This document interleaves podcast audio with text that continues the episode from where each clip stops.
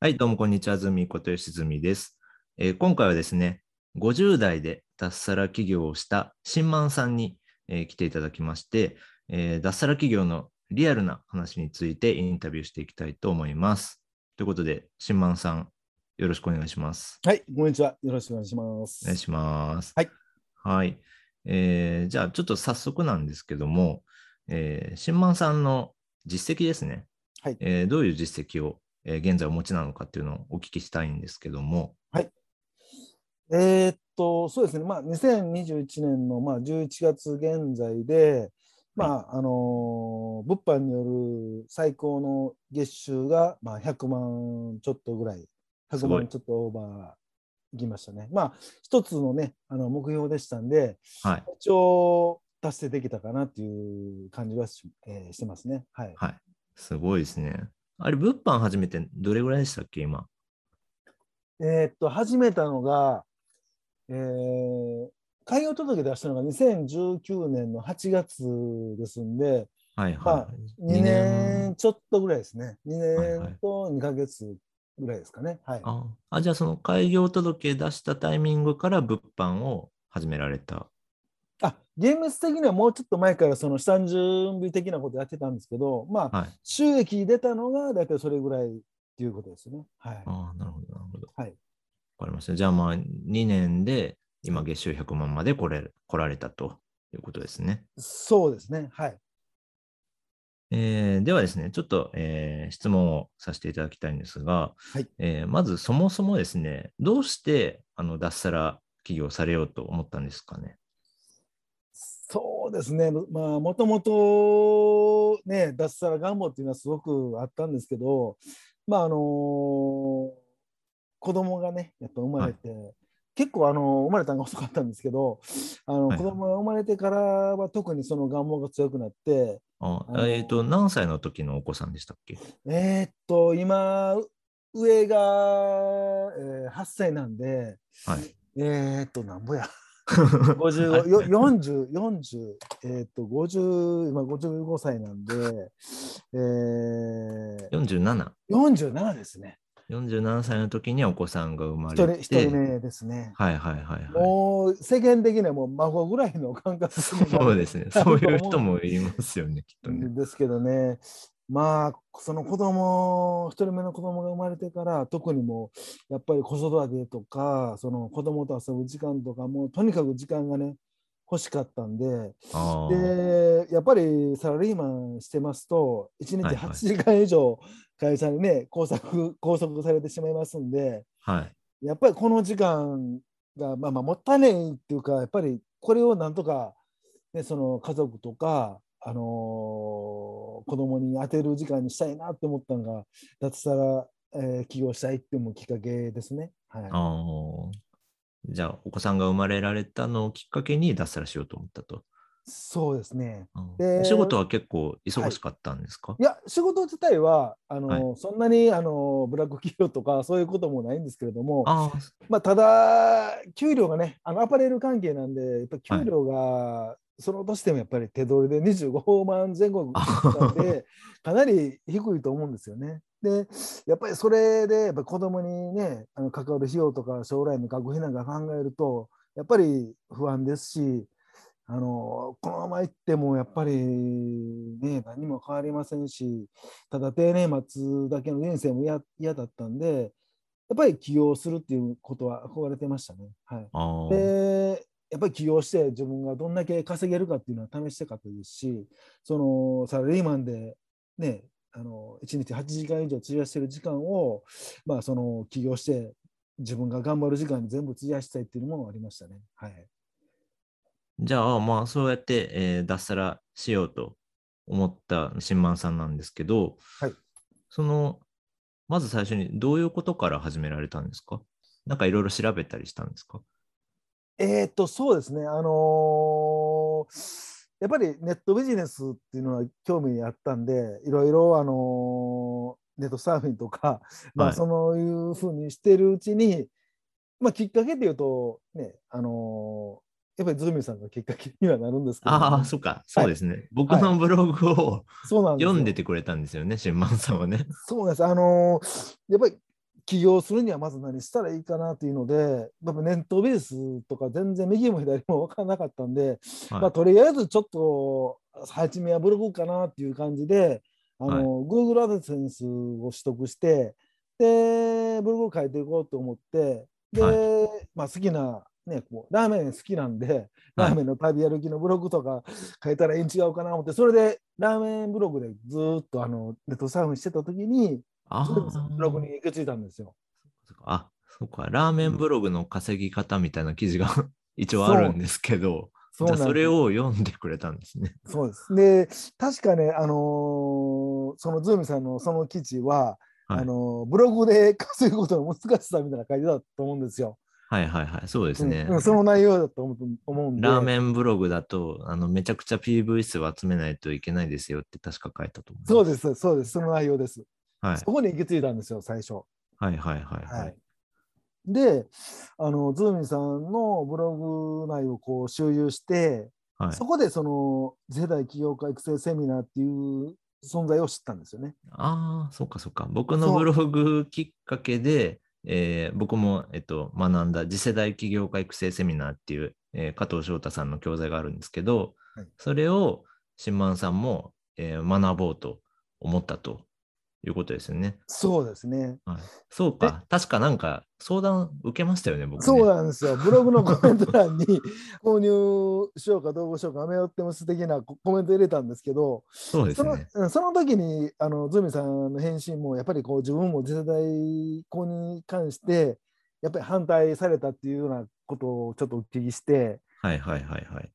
で、まあ、その相談したことがきっかけで、まあ、もうほぼ即決で、ね、まあ、100万円受講したような感じだったんですけど、まあまあ、今考えたらこう、こうやっぱりみズーミンさんの、ね、ブログとか、説得の価値観内にはまってたなって今今思うんです いやいや、まあまあ、結果的にそれがきっかけですね。ああ、そっか。起業するきっかけはもう、ズーミンさんのブログに行ってかあ、なるほど。で、次世代で購入して勉強したのがもうきっかけですね。はい。あえっ、と、どうですか？僕のブログ見て、あの、起業しようっていう思いがやっぱり熱くなったんですかね？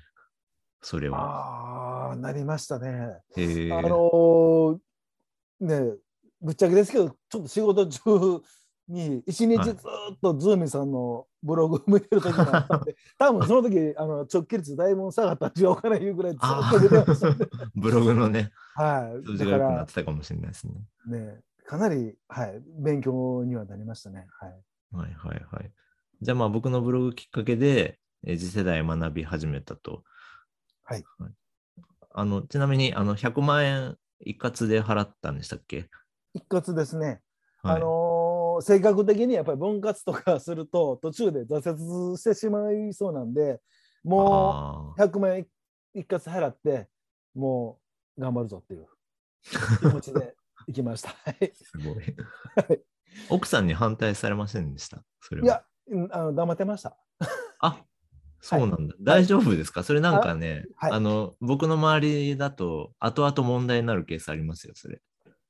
で、あの黙ってて、なんか、多分あの妻の方はなんか、なんか、なんかやっとるなみたいな感じだったと思うんですけど、はい。一応こういうので勉強してるって言ったんですけど、金額は言ってません。金額話したのは、はいえー確定申告するときですかね。確定申告のデータはちょっと妻にね、作成お願いしてたんで、ああ、実は。はい、これ100万円でした言ったら びっくりしましたけど、い でもそれあれ？何年、何年後ぐらいの？や、それはね、か？もう、いや、3年後ぐらいですね。?3 年後に。もう、ある意味時効っていうか、ねまあ、実績もちょっとついてたので、あ、そっかあのそ。話せるかなっていう、何もない時にそれを言うと、ちょっと揉めることもう物販で収益も出始めてるときに、実はっていう感じですかね。そうです、そうです。ああ、なるほど。それもあったんですけど、まあ、あのーだから余計にね、早く勉強して、早く頑張ってっていうのはありましたね。バレないうちにみたいな。確かに自分を追い込んだわけですね。そうですね。はい。ああ、でもそれ結構わかります。あのね、こんだけね、先行投資したんだから、何としてでもね、取り返さないとっていうのはやっぱ ありますよね。そうです、そうです。うん、僕もやっぱ最初に教材代結構払ったんで、はいまあ、あとは必死でしたね。あの、なんとかね、結果出さないと奥さんにも合わせる顔ないぞみたいなのは僕もありましたね。ああ、そうですね。やっぱりそうですよね。はい。じゃあ次にですね、その次世代起業家育成セミナーを学んで、はい。えーどうでした？あの、新満さんはどういうふうにその変わったか、変化があったのかっていうのをちょっとお聞きしたいんですけど。はい。もともと、そのビジネスの勉強とかね、あの全然あのしてなかったんですけど、はいあの一番ね、効果的と思ったのは、やっぱり音声学習ですよね。おやっぱ音声聞くことで、そのやっぱ成功者の思考が身につくっていう部分っていうのがやっぱり効果があったかなと思いますし、あのー今までね、こうやっぱり全然自分になかったその仮説思考であるとか、論理思考、逆算思考、エッセンシャル思考っていうのがやっぱり身についたのが一番大きいですよね。うーん。うん、あのもちろん、なかなかあの、ね、次世代起業家育成セミナーの加藤さんの話ってやっぱり早いですし、内容が難しいんで、最初全然もうやっぱり意味意味わからなかったんですけど、はい。やっぱり音声学習して、ズーミさんのブログ読んで、また復習して、で、また音声学習しての、この繰り返しをしてましたし、まあ、もちろんね、ズーミさん推奨されてるあのご無作20回以上視聴のはやってますし、すごい。なんなら今でもあの寝るとき、やっぱりイヤホンに。あ、今もやってるんですか？やってますよ。え、すごい。イヤホン突っ込んで、世代5作聞きながら寝てますから。え、はい今、それはありが今とうございます。もやってますよ。いやいや、いや、もう僕最近やってない。いやいや、はそうなんですね。い。うんいや、それは今嬉しいな。はい、今でもやってます。はい。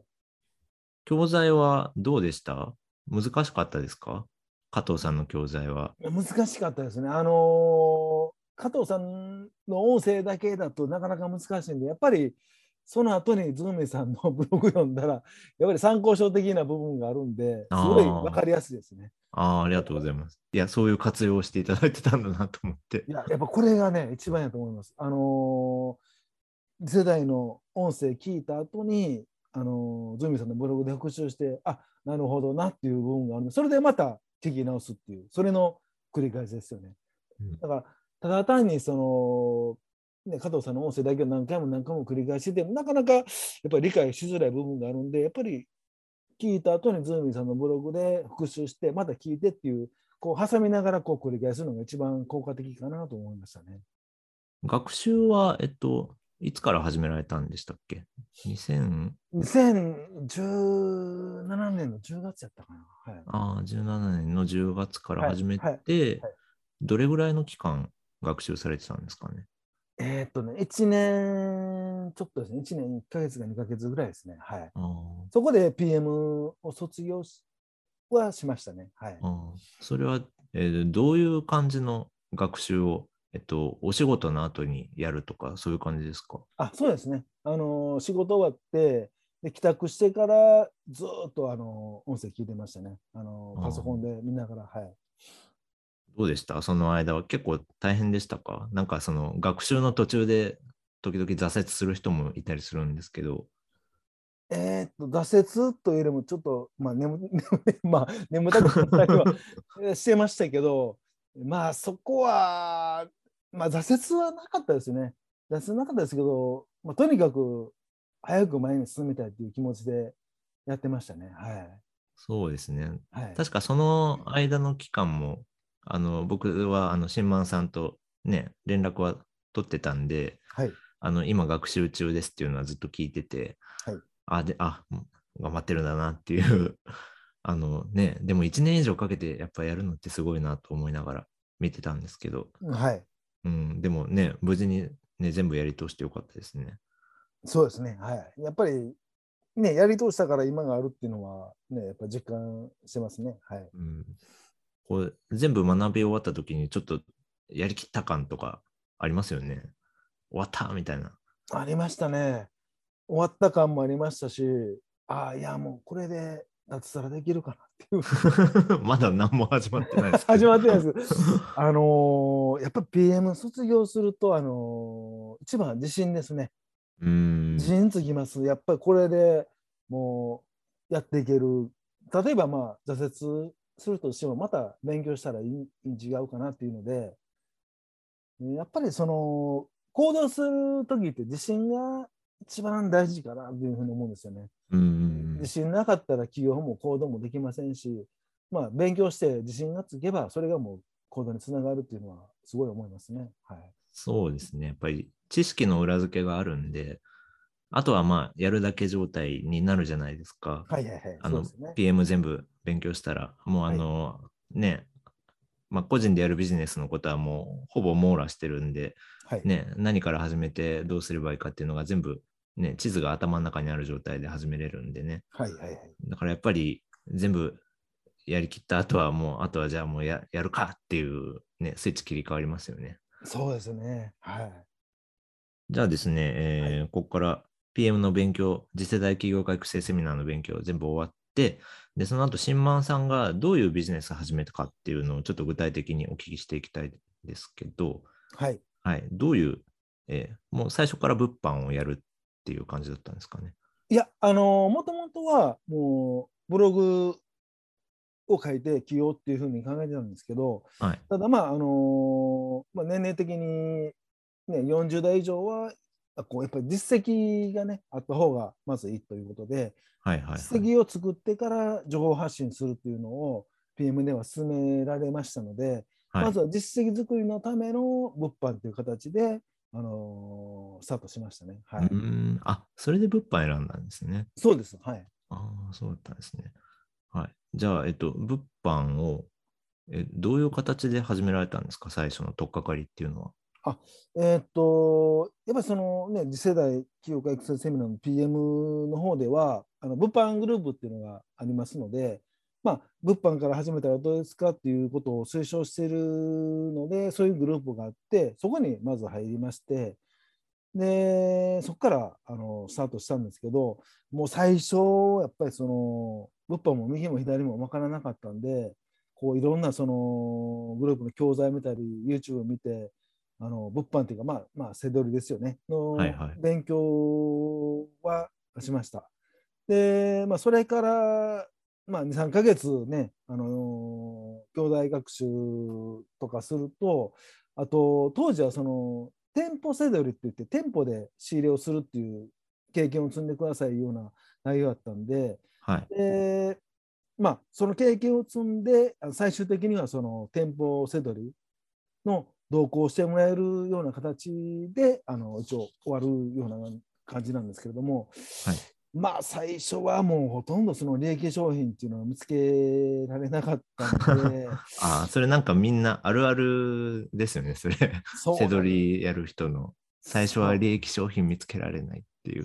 そうなんですよ。だから、まあ、本業が終わって、で、帰宅してから、まあ、食事して、こう毎日こうリサイクルショップとか家電店とか、あのまあ、ドン・キホーテなんか朝の3時までやってますんで、ああ、そもうその時は毎日こう店舗回りして、まあ、大体睡眠時間も3時間から5時間ぐらいだったんで。えー、で大丈夫ですかそれ。お仕事に支障が出そう。まあ、出ますも眠くなりますよね、本業の方が。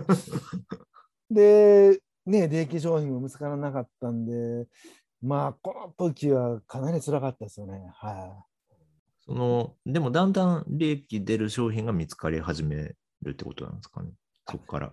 い。あの、一番のきっかけは、あの、まあ、店舗せどりの、その、ですかね、仕入れできるきっかけっていうのが、やっぱりその、実実績者の動向ですよね。一緒に店舗行って、あの同行してもらって、これが利益見つかりますよ、ここ見てくださいっていうの内容を教えてもらって、初めてこう分かる的なものがあるんですけど、そそれまではあの自分でやってくださいっていうのは、まずあの実績者と自分とどれだけ見るとこが違うかっていうのを意識してほしいような内容をあの把握するためにあのやったんですけど、まあ、ただ、同行してもらってからはやっぱり見る見方も変わりましたんで、そこからやっぱり。り利益商品とか見つかるようにはなりましたね。はい。で、まあまあ、その時のね、あの苦労があったんで、今でもその店舗でね、仕入れやってますし、まああのセドリ、電脳セドリっていうのもあるんですけど、そちらの方の方とうまく連動させて、で、あのまあ、月収100万達成できたかなっていう感じですね。はい。最初の頃、ちなみに、えっと、利益ってどれぐらい出てたんですか？最初の数ヶ月とかって。ああ、まあ、利益っていうより、その時は月賞ですね。ああ、そっかそっか。うん。あの、一つの目標が月賞100万っていうのが、まず、利益よりもまず100万円の売り上げを。を作るっていうのが目標でしたんで、はいはいはい。うん、だから利益率とかあらりとかっていうよりもまずは月賞100万っていうのが目標でしたね。まあ、うん今でこそそのねもうそのきし月賞よりもやっぱり月利とか月収とかそちらの方を優先してやってますけれども当初はやっぱりまずは月賞で100万100万月に売り上げるっていうことを目標にやってましたね。はい。その月賞100万に到達したのはどれぐらいだったんですか？月賞100万に到達したのが、でやっぱりあのー店舗せどりだけだと、ね、僕のは難しかったので、電脳せどりと並行してやりだしてから、えーそうですね、2020年の 7, 7月だったと思います。はい。ああ、あ、はいそうなんだ、やっぱり。はいじゃあ、あれか、あの、脱サラする直前ってことですかね？そうですね。はい。ああ、そうだったんですね。やっぱりその月賞100万っていうのは結構高い壁なんですか？副業だと。いや、もうそうですね。100万っていうのは一つの壁で、で、まあ、100万達成すると、おそらく300万ぐらいまでは、トントンといけると思うんですけれども、あのーやっぱりどうやったら、あの100万達成できるかっていうノウハウがわからないんですよね。ああ、100万達成できない時っていうのは。はい。それは達成すると次のステップアップが見える。はい、見ですか？え見えます。見えます。へーはいそうなんだはい、面白いい。ですね。なんかその、僕は物販やってないんで、はいその感覚がちょっと、えー曖昧なんですけど、はいうん、そうなんだと。はい、だから、まあ、あの背取りを始める方っていうのはまず月賞100万っていうのが一つの壁でありそれを達成すると次の段階まではトントンとおそらくいけると思います。はい、うん、何が変わるんですかね、その100万超えると。えーっとまあそれまでにや100万までっていうのはやっぱ下積みなんですよね。いろいろリサーチしたり、下積みがあってであのーい100万超えると、まあ、それの要は積み重ねっていうかあのせどりではあの縦積みとか言うんですけど同じ商品を何個か仕入れたり、そういう手法があるんで、あのそのノウハウが分かるんですよ。うん、うん、で100万達成するまではんもう迷い迷ってどうやったら達成できるのかなっていう部分ですよね。だからどう言ったらいいんかなあのあの弾け弾けるっていうか 開花するんですよ。もうあこうやったら100万いける100万いけたら300までいけるこういう感覚なんですよ。で僕もその物販グループに入ってる時は月賞100万いけると300ぐらいまでは見えますよっていうのは言われてたんで達成するまでは分からなかったんですけどやっぱ達成するとその道が見える続いてるっていうか、はい、うん。ん。そういうもんなんですね。そういうもんです。これはなかなか 口では説明しづらいんですけど、はい。ああ物販の人特有の感覚ですね、それは。はい、そうですねはい。うん。うん、なんで僕はあの月収いや月賞100万達成した時にいやこれは脱サラできるのに違うかなっていうその気持ちがやっぱり高まりましたね。はい、じゃあまあその月賞100万達成できるようになった、えー、新満さんなんですけど、まあ、はい。そのタイミングで脱サラしようとなったわけですね。はい、じゃあその具体的にどういう感じで脱サラされたのか、なんかこう、いろいろ揉めたらしいみたいな話もちょっと伺ったりしたんですけど、まあなんかちょっとそういう脱サラの体験談的なことをお聞きしたいんですけど、どういはう感じだったんですかね？い、うんまああの脱サラね願望はずっとありましたんであの、まあ、極端な話あのねか会社クビになってもいいかなっていうふうに思ってたんですけど まあ特にその世代の PM 卒業した時はもう逆にもうどのタイミングでやめようかなっていうのはすごい思ってましたね。きっかけはないかなっていうので、で、まあまあ今考えると、そのね、勤めてた会社には申し訳なかったと思うんですけど、はい。まあ、本業中にね、そのネットビジネスの勉強したり、あのーさまあ、それこそズミさんのブログ印見たりとか、そんな時もあったんで、まあ、逆に言ったらもう、バレてほしい。バレてもいいやっていう気持ちで、あのやってたんで、まあ、結局はあの副業ではい。アマゾン接続しているのが会社の方にバレて、あでまあその副業してるん違うって突っ込まれていやしややってますっていうのを正直に言って でどうするって時にいやじゃああのやめますっていうので、まあ、晴れて脱サラできたっていうか、はい、かなあ。ったってそういいうかうきっかけなんですね。そそうです。だから自分からきっかけを作りに行ったっていうか、はい、それ、えっと、何ですか？はい確定申告的な話ですか？それはいや。バレたっていうのは。ああのー拡大申告の方も、あのーちょっとね、その市役所に、あのー相談行くのが遅くて、手続はいはいき間に合わなかったんで、そのか拡大申告の部分でもあのバレバレたはバレたんですけどね。はいああ。うん副業やってるのがバレてたうんん、ですね。バレです。はい、バレました。はい、あ急に税金があの変わったんで、ーはいはいはいはい。年末の源泉徴収の額から急に変わったんで、それもつ突っ込まれましたね。はい。はいねえ副業バレって結構あるんですよね。うんうまいことやらないとね、確定申告の時に。そうですね。はうーん。じゃあまあ、その、でも、まあ、たまたまというか、なんかその、100ね、月賞100万達成したタイミングと、たまたま重なったっていうことですかね。その、副業がバレて、やめよう、やめてくれみたいなタイミングがたまたま重なった感じですかね。い。まあ、たまたまというか、より強く、あの、僕の方が願望したのか、あ もう逆にもう分かるように仕向けていったのかもしれないです。はい あ、じゃあもうはいそろそろやめたいから、まあちょっとわかるように、そうですね。みたいな。はい。はいなるほど。じゃあまあそれで脱サラして、どうでした？脱サラした日のこととか覚えてます？ああ、お覚えてますね。で、やっぱり、あのー不安は不安でしたね。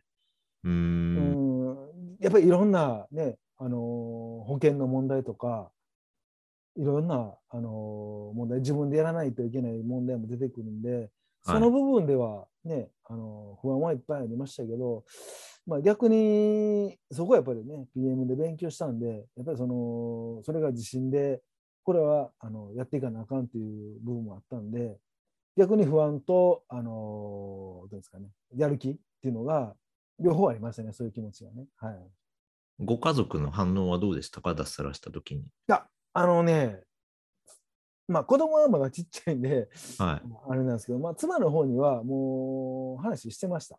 もう、え多分あの辞める方向になってるんで、うーん。あの会社にもそういうふうにあの分かるような感じで、仕事中に副業的なことをやってるような、やってるようなかもやや、実際もやってるし、近いうちに辞めようかなと思っているのは、やっぱり言う話はしてましたね。はい。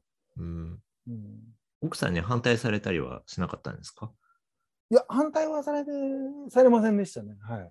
えー応援してくれてました？あ応援は、はい、してくれましたね。はい。えーはいいい奥さんでよかったですね。はいそういう部分ではね、恵まれてますよね。はうーんじゃあ、えっ、と、脱サラしてきて、脱サラしたよってなって、奥さんは喜んでました、い。まあ、喜んでたかどうかは分かんないですけど、やっぱり 不安っていうのは大きいですよね。はうんい。うん、まあまあ、なんで、まあ、その反面ですけど、やっぱりね、あの家事でて、ね、手伝えるところは全然手伝えますし、子供の面倒も見れますし、そういう意味では、その時間的なこの自由っていうのをすごい得たっていうか、はい、ありましたね。はい、そこはこう、妻のことをうまくこう フォローしながら、ああ、確かに、はい、はい、確かにね、あの、起業すると、家族との時間もまあ自由に作れるじゃないですか。はいだから、まあ、それは本当にいいですよね。そうですね。はい。うん、僕も、あの起業する前はテレビマンで、あのテレビの仕事してたんですけど、はい。やっぱりもう早朝から深夜までずっと仕事で、で、ね、子供に会えないっていうのがすごいストレスだったんで、それがやっぱりね、起業してからは全部解決したのが僕は一番良かったかなと、まあ、思ってますけど。そうですね。うん、うん、まあやっぱりね、子供って、ね、ある程度ね、やると離れていきますんで、やっぱりそのちっちゃいうちのね、何年間かはもう本当に一緒にいる時間、それを作りたいなって、それはすごい思ってましたね。はい。うん、だから今でもね、今で、えーっと、6歳と8歳か。幼稚園の年長と小学校3年生なんで、まあ、その一緒に入れる時間が作れてるのはすごくいいですよね。だから朝ね、起きて、一緒にご飯食べて、で、ラジオ体操して、その後に、ラジオ体操ま毎朝やってるんですよね。えその後に、あの、幼稚園とね、学校行くのを見送ってから、こう、ビジネスに入るっていう。はい。逆にね、その、勤めてる時っていうのは、なんですか、生活がこう、不安定というか、やっぱりストレスもね、いろいろありますんで、飲んで帰ったり、ね、夜遅くまでなんかこう、テレビ見たり、こう、無駄な時間過ごしてたんですけど、今はこう、逆にね、勤めてる時よりも早起きして、今、1時間ウォーキングしてるんですけど、あ、逆に健康的ね 自己管理ができるようになりましたね、あー確かにね、はい。健康的になりなりました。僕もあの夜寝れるし、そうなんですよ。はい睡眠時間が取れるっていう。そうなんですよ。うんそうですね。で、えっと、脱サラしして、脱サラした時にあの、月賞100万円だったじゃないですか。はい。それで、まあ、えー約1年ぐらいで300万までガガガッと上がった感じですけど、はい。えっと、それについては、なんかこう、どうでした？大変だったのか、簡単だったのかでいうと、どっちですかね？ああ、えーっと、そう、まあ、あのね、あの、PM とか次世代の方でも、あの、言われてますけど、やっぱりその大量行動ですよね。うーん。ある時期にやっぱり大量に行動する時期っていうのを作らないとなかなかこれは難しいと思うんで、あのやっぱりセドリにに関しても例えばその電動セドリって言ってその EC サイトから仕入れて EC サイトで販売するようなあのリサーチもやっぱり1日15時間ぐらいやった時もありますし、うーん。でそれのリサーチの積み重ねでで、あのいいものを仕入れたり失敗した仕入れもありますしそれを経験していってするともうある程度仕入れるものって決まってくるんですよね。うんうん効率の仕入れができると逆にもうリサーチする時間が極端に減ると。うんまで言うともう本当あのー例えばね楽天の岡山のマンションとかヤフーショッピングのイベントとかそういう時ぐらいしかリサーチしませんのでうんうんその時間を今そのブログの執筆であるとか、えー違う事業に当てれてるんでそういう部分ではこう地時期にダーッと大量行動したことで今はほとんど時間かけてませんね。はい脱サラして、えっと、最初の何ヶ月ぐらいがそういう期間だったんですかね？いやーもうほとんどやってましたね。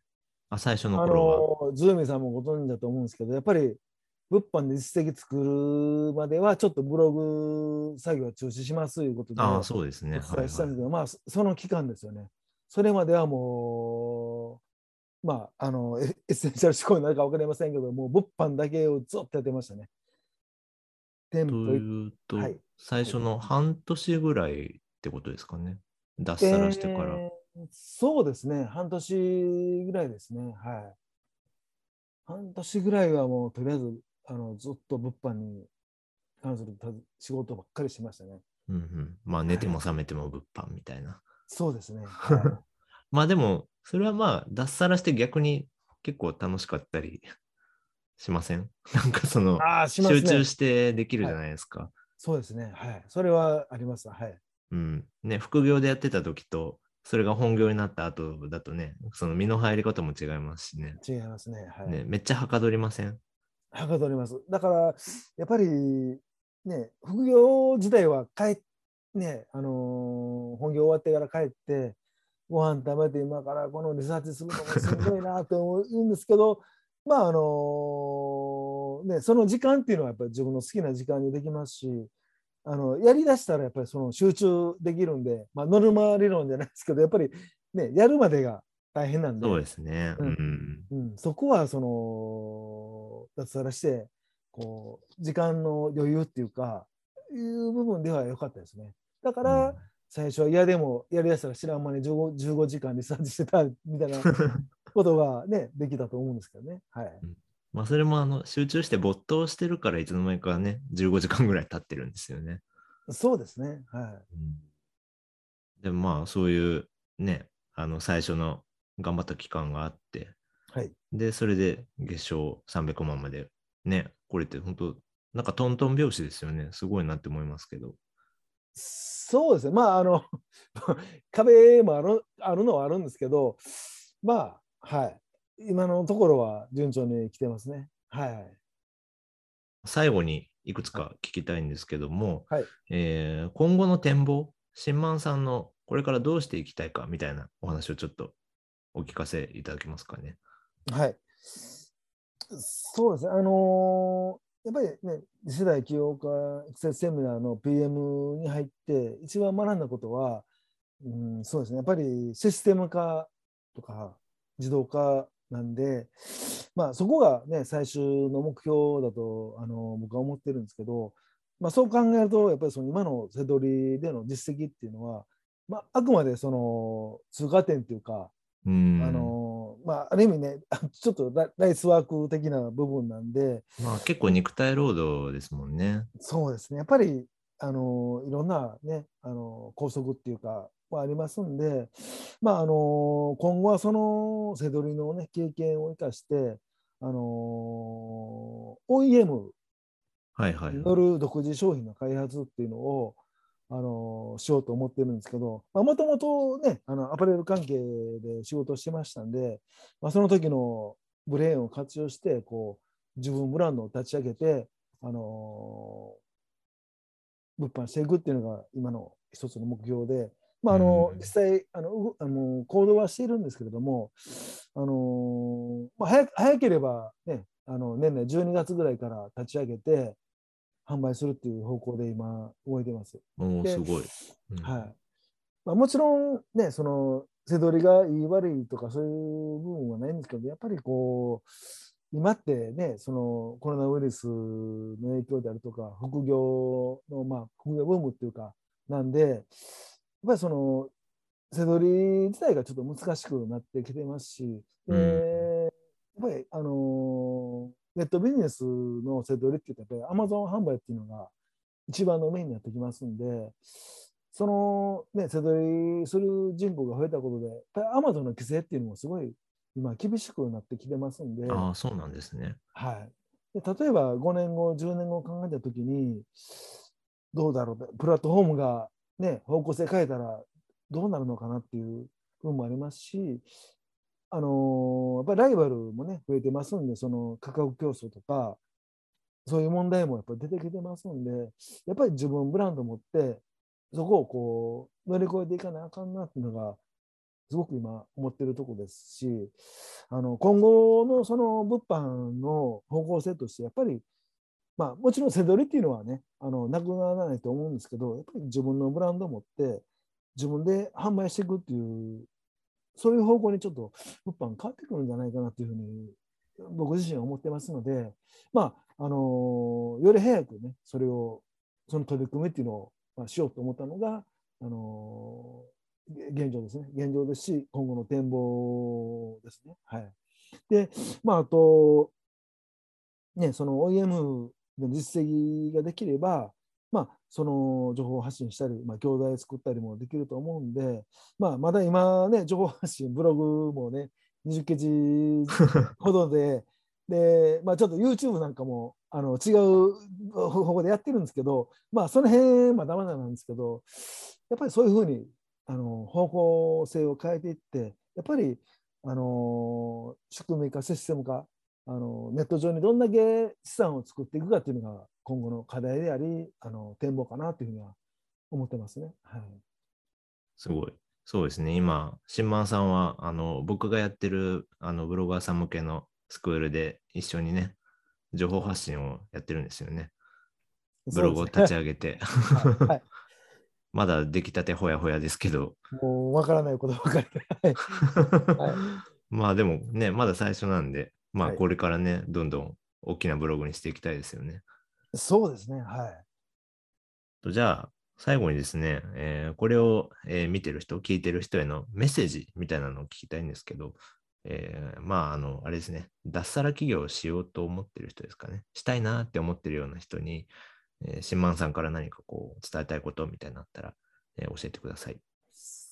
えー、そうですね、まあ、特にね、ちょっと僕と同年代ぐらい、あのまあね、昭和時代の, ね、あの人なんかに関しては、僕もそうなんですけど、まあ、当時ね、起業するのにやっぱり何百万とか何千万もかかる時代やったんですけど、今はもうね、インターネットの普及で、まあ、まあ個人の、ね、企業とか情報発信がこう当たり前の時代になってきましたんで、あの、やっぱりこう行動できないとか、悩んでるとか迷ってるとか、あの、ね、そういうできない理由を探しているんでしたらまずはその、ね、ビジネスの勉強をしてほしいなって思いますし、まあ、僕もそうやったんですけどビジネスの勉強することでやっぱり自信ついて行動できましたんでまああの迷ってるんですよ。まずは勉強して、まあ、実績とか経験なんかはもうやっぱ行動しながらねえー、身につくものだと思いますんで、まずは行動して、ね、一日でも早くこう企業で成功してほしいなと思いますし、まあ、僕自身も、ね、そういうアナログ人間で、パソコンのタイピングを正直、ね、指でポンポンと打つぐらいやった人間ですし、まあ、実際今僕55歳なんですけど、もうそんな55歳のもう超アナログのおっさんにできるんで、もう絶対ね、あのビジネスの勉強して行動さえしたら必ず成功できると思うんで、もう一日でも早くもう行動してほ、えー、しいですね。もう本当あの企業ってあの素晴らしいですし、まあ、ネットビジネスなんか特にねもう夢と可能性があっても素晴らしいんでこれはもう僕が実体験してやったことなんでもうネットビジネスと、まあ、ビジネスの勉強でもう本当に人生が変わりましたんで、もう本気で人生変えたい、自分を変えたいと思う人は、まずは行動してほしいです。はい。すごい、めちゃくちゃ説得力ありますね、やっぱり。いや、そうですか。いやいやいや。いや、もうやってきた人の言葉違いますね。いやいや、はい。うん、ありました。あの、今回、非常に勉強になる話、お聞かせいただきありがとうございました。いえいえ、ありがとうございました。はい。はい。じゃあ、えー、今回、えー、新満さんインタビューでした。ありがとうございました。ありがとうございました。はい。失礼します。